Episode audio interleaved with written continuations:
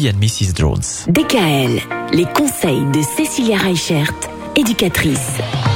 Allez, encore une petite dernière chronique sur l'alimentation aujourd'hui, Cécilia, pour finir la semaine en beauté. Enfin, en beauté, si j'ose dire, parce qu'on va parler de troubles, les troubles du comportement alimentaire. Qu'est-ce que ça peut être? Dans les plus connus, on a l'anorexie, donc là où Ouais. euh, les jeunes vont se faire euh, vomir pour ne pas stocker de la nourriture en, en eux.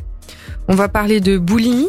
Alors il faut savoir que la boulimie, c'est quand on mange beaucoup de nourriture et euh, que du coup on va rejeter cette nourriture. On se Et- vomir. On se fait vomir, La exactement. oui. Et on a l'hyperphagie boulimique.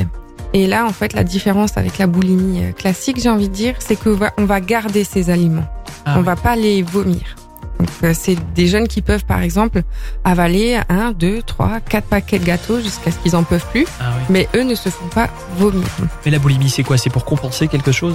Alors souvent, en fait, euh, effectivement, hein, la boulimie, c'est pour combler un manque ou euh, quand on peut avoir des fragilités psychologiques.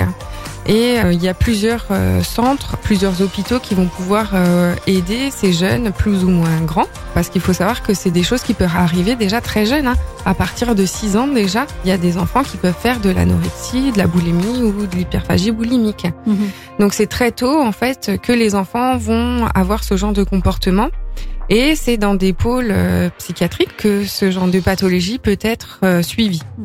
Et il y a aussi tout ce qui est trouble de l'oralité. C'est-à-dire que c'est des enfants qui peuvent avoir des difficultés ou même des ados hein, avec différentes textures ou différentes matières et qui du coup ne vont pas être en capacité de les avoir en bouche, de les mastiquer et de les avaler.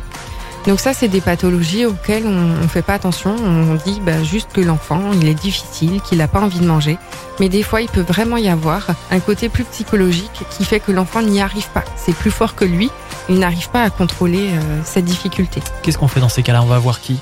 On peut aller voir justement euh, soit un pôle psychiatrique pour enfants qui, eux, vont avoir différents professionnels, que ce soit pédopsychiatre ou psychologue.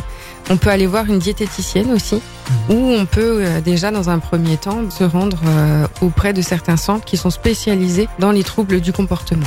Et puis de manière plus générale, si vous avez besoin de voir une éducatrice pour vos enfants, Cécilia est là. Elle est à Ensisheim, vous la retrouvez aussi sur internet www.educatrice.net la semaine prochaine. Point très important, l'hygiène des enfants.